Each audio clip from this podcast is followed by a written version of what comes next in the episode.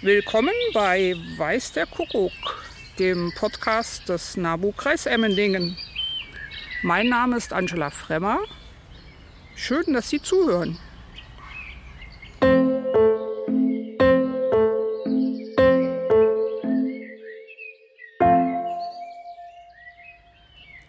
Heute geht es um das Thema Ökotürme und warum wir das machen. Und an meiner Seite ist mein Vorstandskollege Manfred Erler, der sich in diesem Projekt seit Jahren engagiert und uns dazu sicher viel erzählen kann. Hallo Manfred. Hallo Angela. Also ich heiße Manfred Erler, bin seit über zehn Jahren im NABU-Vorstand tätig äh, und mein Schwerpunkt ist neben vielen anderen Dingen äh, Artenschutz. Und da gehört auch dieser Ökoturm dazu. Ja, wir stehen jetzt tatsächlich bei schönem Wetter hier vor unserem ersten Ökoturm im Landkreis Emmendingen und zwar der Ökoturm im Goethe-Park in Emmendingen. Aber viele fragen sich jetzt vielleicht, ähm, tja, was kann man sich unter einem Ökoturm vorstellen und warum kümmert sich der NABU um Türme? Diese Ökotür, die sogenannten Ökotürme, wir haben die so getauft, das sind ehemalige Umspann- Türme, also wo, de, wo de in der Stadt Strom äh, von einer Seite auf die andere gelenkt worden ist zum Beispiel. Äh, und die sind irgendwann einfach nur leer in der Landschaft äh, gestanden, sodass wir uns dann überlegt haben, da könnte man doch irgendwas damit machen, dass die Bevölkerung zum Beispiel was über Vögel erfährt. Und so ist das entstanden. Das heißt, Ökotürme sind per se dazu da, dass die Bevölkerung äh, sieht, was man an, an einem am Hauswand, ums Haus herum für Vögel und Fledermäuse und auch Wildbiene äh, machen kann. Also ehrlich gesagt, ich finde den hier in Emmendingen ja auch schon wirklich den schönsten. Den gibt es ja auch schon lange. Seit wann hat der NABU diesen Turm übernommen? Das sind ganz sicher schon über 20 Jahre, wo dieser Turm in den Besitz des NABU übergegangen ist. Aber richtig, so wie man jetzt vorfindet, ausgebaut war, ist er erst 2012. Und seit dort ist er so, wie man, wie man jetzt hier äh, vorfindet. Jetzt scheint auch noch die Sonne drauf. Es ist wirklich sehr schön. Kannst du noch was zur Bemalung sagen? Ja, das sieht jetzt sehr hübsch aus. Äh, also man sieht, wenn man, wenn man davor steht, sieht man ringsum eine Bemalung mit äh, Vögeln, Wasserlauf sieht man, ein bisschen eine Grasfläche sieht man. Vorher, äh, wo, wo man den praktisch 2012 übernommen habe, da war er ziemlich voll gesprüht von so Text, von so Sprüher. Und das wollte man natürlich nicht als Grundlage für unseren Turm haben. Deswegen sind wir auf die Idee gekommen, wir könnten doch was mit einer Schule machen und sind dann, äh, ich habe mir dann überlegt, okay, was, was, äh, was käme denn in Frage? Und äh, die Idee war dann, wir könnten doch auch mal was mit der Esther Weber Schule in Wasser äh, zusammen machen. Das ist eine Schule, die, wo, wo behinderte Kinder sind und das haben wir dann gemacht. Ja, an die Bemalaktion da kann ich mich auch noch gut erinnern, da war ich auch mit dabei. Das war wirklich toll. Da waren wir hier ein Haufen Leute rund um den Turm. Warum sollte es denn diese Kooperation mit der Esther Weber Schule geben? Was war da der Grund dafür? Ja, der Hauptgrund äh, war für mich einfach, dass man auch mal was mit äh, so einer integrierte äh, Schule macht, weil das ja in der Regel eher die Ausnahme ist. Und ich finde, Naturschutz und Schule gehört einfach zusammen. Das ist die Zukunft, das wollte ich auf jeden Fall unterstützen. Und das ist von der Schule aus ist das mindestens ein Jahr vorbereitet worden. Das heißt, die, die Schüler und Schülerinnen äh, haben vorher im Unterricht die Vögel durchgenommen, äh, haben dann gewusst, wie, der, wie die aussehen sollen, die Kunstlehrerin hat, die haben schon im, im Unterricht, haben sie schon mal vorgezeichnet, so dass, wo, die, wo sie dann hierher kamen, eigentlich schon ein klares Konzept äh, bestand. Das heißt, die haben sich richtig lang mit dem Thema beschäftigt.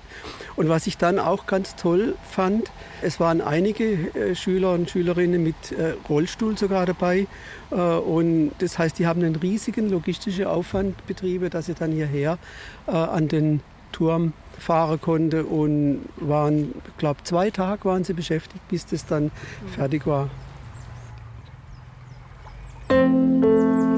So, dann würde ich sagen, lüften wir mal das Geheimnis. Der Manfred hat den Schlüssel und wir gehen mal ins Innere des Ökoturms Emmendingen.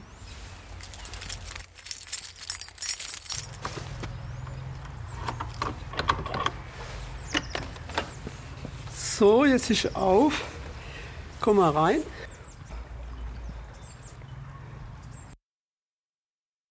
Wir sind im Inneren des Turms. Auf den ersten Blick unspektakulär. Hier steht ein Klapptritt und ein Stuhl. Sonst ist hier eigentlich nichts. Hier ist noch so eine Klappe. Was verbirgt sich denn hinter der Klappe? Das schauen wir uns jetzt gerade mal an. Komm mal mit.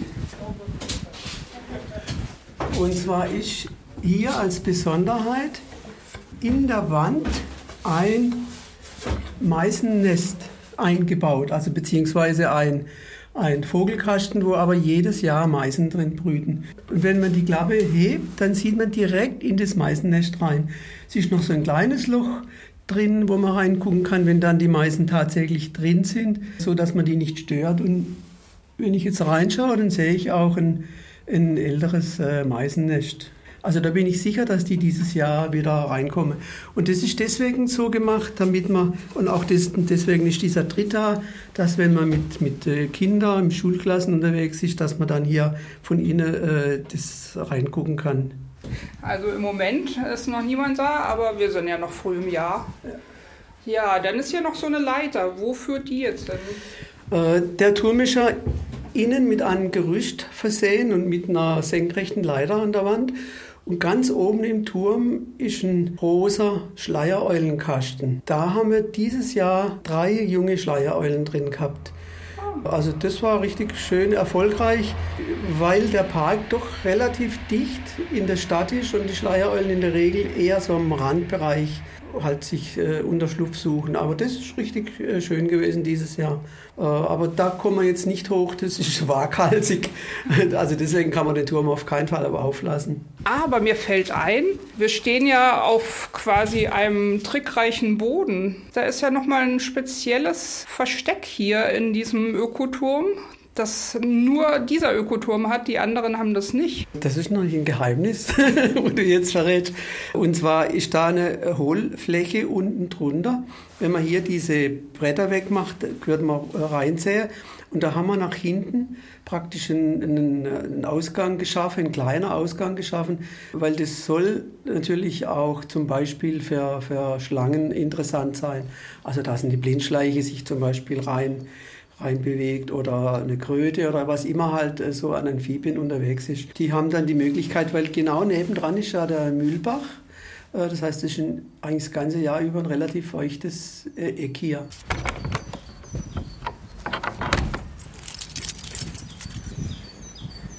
So, hier sind die Meisen ja schon am akustische Untermalung machen. Genau, also ja, das fängt jetzt eigentlich an. Heute haben wir ja der erste richtig äh, wieder wärmere Tag und man hört es natürlich auch, dass die Vögel sich da schon freuen. Wenn man jetzt den Turm hochguckt, dann sieht man rund um den Turm, ich habe sie ehrlich gesagt noch gar nicht gezählt, Kästen aufgehängt, so für verschiedenste Vögel. Also wir gehen jetzt nicht davon aus, dass jeder Kasten hier immer belegt ist, sondern der Sinn des Turms ist ja auch, dass man sieht, aha, so sieht jetzt zum Beispiel ein Eulenkasten aus, so sieht ein Fledermauskasten aus und vielleicht könnte ich das auch bei mir daheim machen. Also hier auf der linken Seite, das sind jetzt zwei äh, Eulenkästen, wo zum Beispiel auch eine Dole rein könnte. Äh, da haben wir lustigerweise mal einen Socken drin gefunden. Also ich weiß heute noch nicht, was für ein Vogel da einen Socken reingetragen hat. Äh, aber ich würde jetzt eher mal auf eine Dole tippen. Der Eulenkasten ist da oben mit dem großen Loch. Äh, dieses Loch ist äh, im Prinzip nur für einen großen Vogel, also so wie jetzt eine Eule oder äh, Waldkauz zum Beispiel oder auch eine Dole.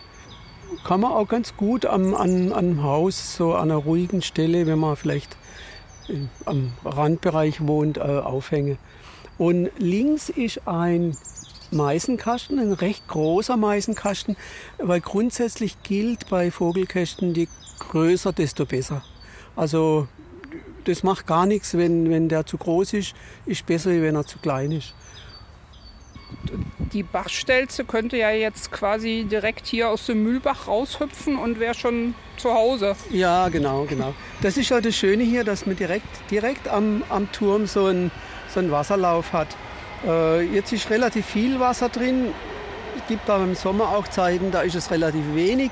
Und wenn man da Glück hat, also gerade bei niedrigerem Wasserstand, dann äh, kann es schon mal passieren, dass man auch eine Wasseramsel durchfliegen sieht. Was man hier auch durchaus sehen kann, ist, dass mal ein Eisvogel vorbeikommt.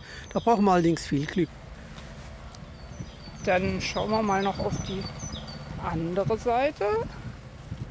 Also hier ist die Tafel, der Eingang. Ja, hier ist, äh, wie man sieht, der Schwerpunkt auf Fledermäuse gelegt. Man sieht so flache Kästen, die unten einen Schlitz haben und das sind typische Kästen für Fledermäuse. Die fliegen so von unten äh, in den Kasten rein. Da haben wir eigentlich jedes Jahr, äh, gerade im Sommer, welche äh, drin hängen. Äh, Im Winter sind die an anderer Stelle, aber im Sommer wäre die eigentlich gut angenommen. Man sieht auch eine runde Kaste, wo für Fledermäuse geeignet ist. Die haben so einen Schlitz vorne, die Fledermauskäste. Und was man hier noch sieht, ist ein, ein, äh, ein Stein mit Löchern drin, mit vorgebohrten Löchern für Wildbienen. Das sieht man auch, das ist ja, zu, zur Hälfte äh, gefüllt. Sieht aus wie Mauerbienen, wenn ich das so sehe. Äh, und dann ist noch rechts und links vom Turm jeweils noch so ein Kasten für ein Haus, für so Hausbrüder. Und in dem linken, was wir da sehen, da war auch schon eine, ein Hausrotschwanz äh, drin was wir jetzt, ich weiß nicht, haben wir alles gesehen? Ich glaube. Äh, nee, was man Ah, jetzt nee, ganz oben ist noch. Wenn man ganz hoch guckt, da ist so ein viereckiges großes Loch, das ist die, der Einflug für die Schleiereule. Das geht dann direkt Das in den direkt, Kasten. Das geht direkt durch die Wand in den, in den Kasten äh, rein. Äh, Und ganz oben, wenn man an das Dach guckt, das sind noch so ovale Schlitze. Das, ist, ja, das, genau. das sind, äh, die sind für Spatzen. Die Spatzen gehen ja gerne in so, am, am Dach in so Lücken rein und äh, dafür sind die da. Da sind auch schon welche drin gewesen, das weiß ich.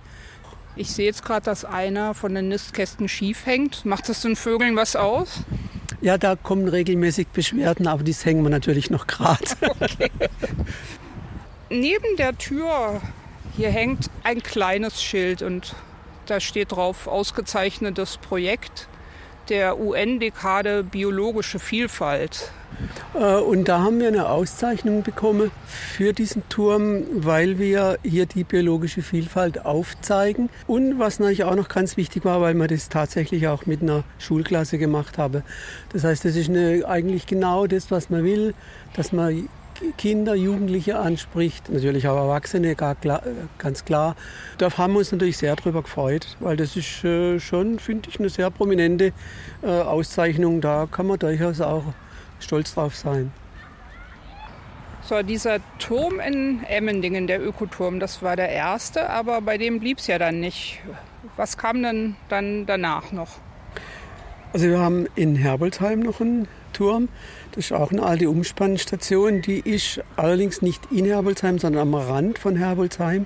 Dort sind letztes Jahr, meine ich, Turmfalken drin gewesen.